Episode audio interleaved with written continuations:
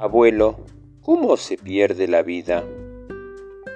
La vida se pierde de muchas formas, hijo. Se pierde cuando quieres vivir la vida de otros y no la tuya. Se pierde criticando los errores de otro y no mejorando la tuya. Se pierde cuando te lamentas a cada momento por haber fracasado y no buscar soluciones para triunfar. Se pierde cuando te pasas envidiando a los demás y no superándote a ti mismo.